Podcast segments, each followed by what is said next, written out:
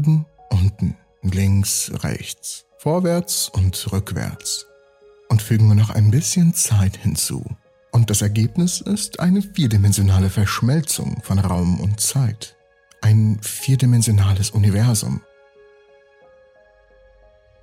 Eine Theorie der Physiker sagt voraus, dass eine der drei Dimensionen des Raumes eine Art Illusion sein könnte dass sich in Wirklichkeit alle Teilchen und Felder, aus denen die Realität besteht, in einem zweidimensionalen, flachen Reich befindet. Auch die Schwerkraft wäre Teil dieser Illusion. Eine Kraft, die in der zweidimensionalen Welt nicht vorhanden ist, sich aber mit der Entstehung der illusorischen dritten Dimension materialisiert. Die Theorie sagt voraus, dass die Anzahl der Dimensionen in der Realität eine Frage der Perspektive sein könnte. Physiker könnten die Realität so beschreiben, dass sie einem Satz von Gesetzen, einschließlich der Schwerkraft, in drei Dimensionen gehorcht oder gleichwertig einem anderen Satz gehorcht von Gesetzen, die in zwei Dimensionen wirken, demnach ohne Schwerkraft. Trotz der radikal unterschiedlichen Beschreibung würden beide Theorien alles beschreiben, was wir sehen. Wir hätten keine Möglichkeit festzustellen, welche Theorie wirklich wahr ist.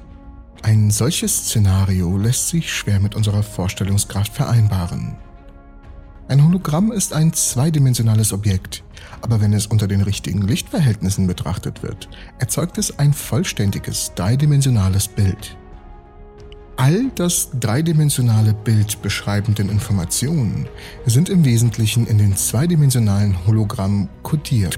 Die holographische Beschreibung ist allerdings auch mehr als nur eine intellektuelle oder philosophische Kuriosität. Denn darüber hinaus bietet die holographische Theorie einen neuen Weg, um mit der Verschmelzung einer Quantentheorie der Gravitation zu beginnen. Einer Gravitationstheorie, die die Prinzipien der Quantenmechanik respektiert. Sie wäre nämlich ein Schlüsselelement bei allen Bemühungen, alle Kräfte der Natur zu vereinen. Und sie wird benötigt, um sowohl zu erklären, was in schwarzen Löchern vor sich geht, als auch was in den Nanosekunden nach dem Urlaub geschah. Die holographische Theorie bietet potenzielle Lösungen für tiefgreifende Mysterien, die hartnäckige Versuche unternommen haben zu verstehen, wie eine Theorie der Quantengravitation funktionieren könnte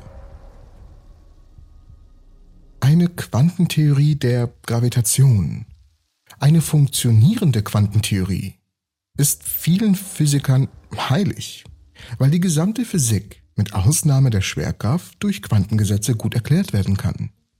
Die Quantenbeschreibung der Physik stellt ein ganzes Paradigma für physikalische Theorien dar, und es macht keinen Sinn, dass eine Theorie, die Gravitation, ihr nicht entspricht.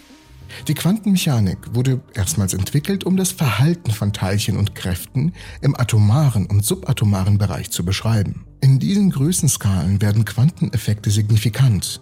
In Quantentheorien haben Objekte keine bestimmte Position und Geschwindigkeiten, sondern werden stattdessen durch Wahrscheinlichkeiten und Wellen beschrieben, die Raumbereiche besetzen. In einer Quantenwelt befindet sich aufgrund der grundlegendsten Ebene alles in einem Zustand des ständigen Flusses. Sogar der leere Raum ist nicht leer, sondern gefüllt mit virtuellen Teilchen, die ständig auftauchen und wieder verschwinden. Im Gegensatz dazu ist die beste Gravitationstheorie der Physiker die allgemeine Relativitätstheorie. Eine von Natur aus klassische, das heißt nicht Quantentheorie. Sie erklärt, dass Konzentration von Materie oder Energie eine Krümmung der Raumzeit verursachen und dass diese Krümmung die Flugbahn von Teilchen lenkt.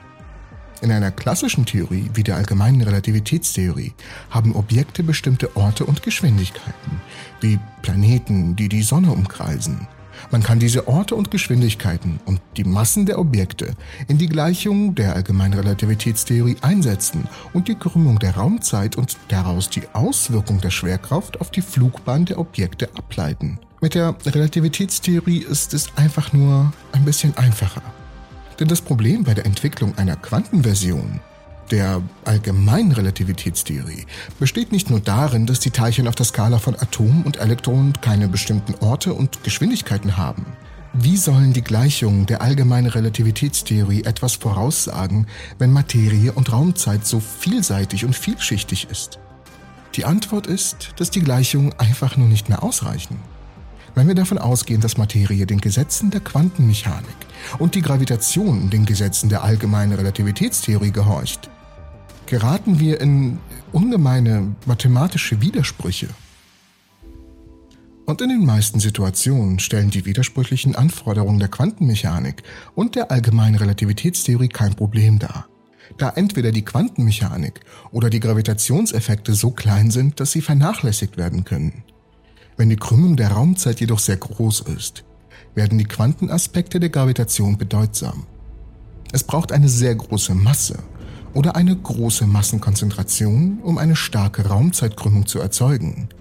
Selbst die in Sonnennähe erzeugte Krümmung ist im Vergleich zu dem Betrag, der benötigt wird, um Quantengravitationseffekte sichtbar zu machen, außerordentlich klein.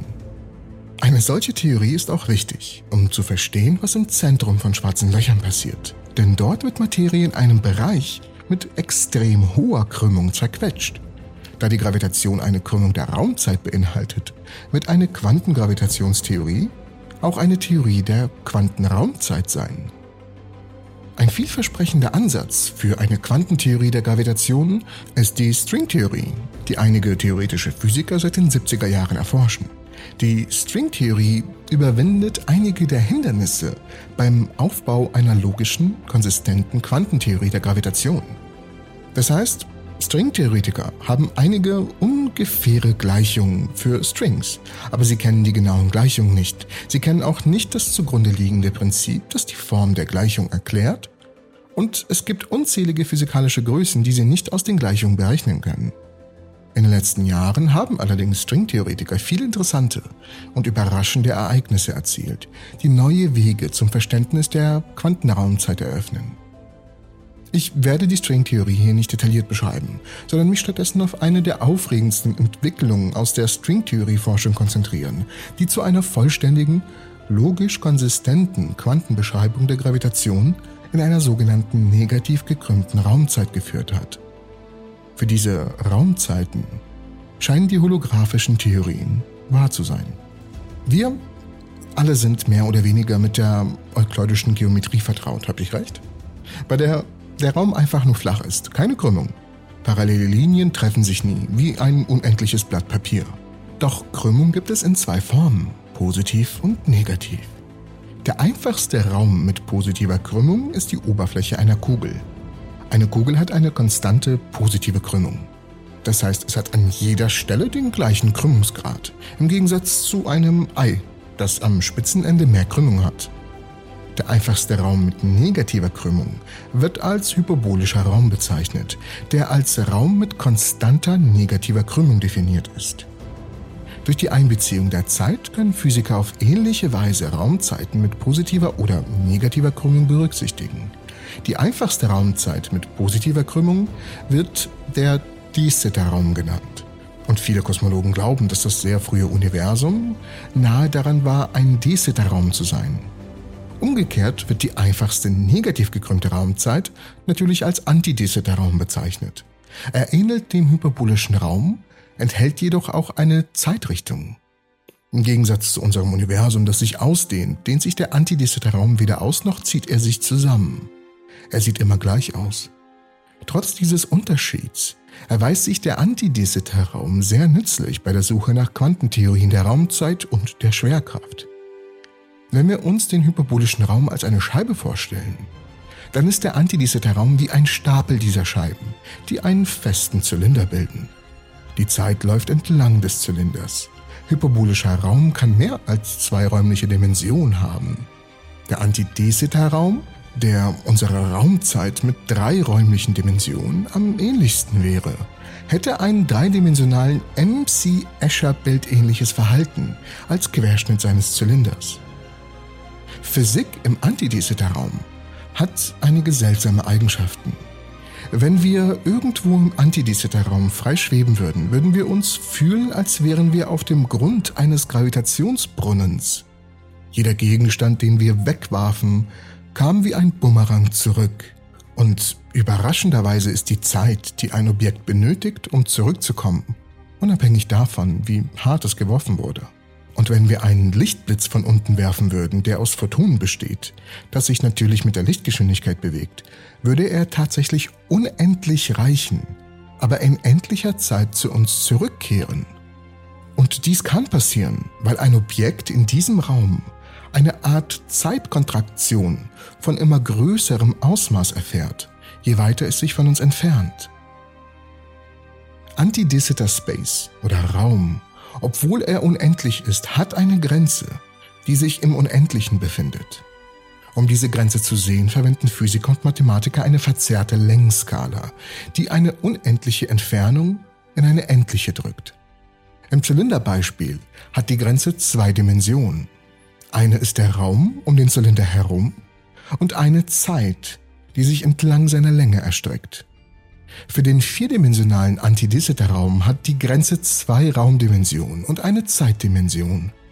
Die Grenze des vierdimensionalen Antidissiter-Raums ist zu jedem Zeitpunkt eine Kugel. An dieser Grenze liegt das Hologramm der holographischen Theorie.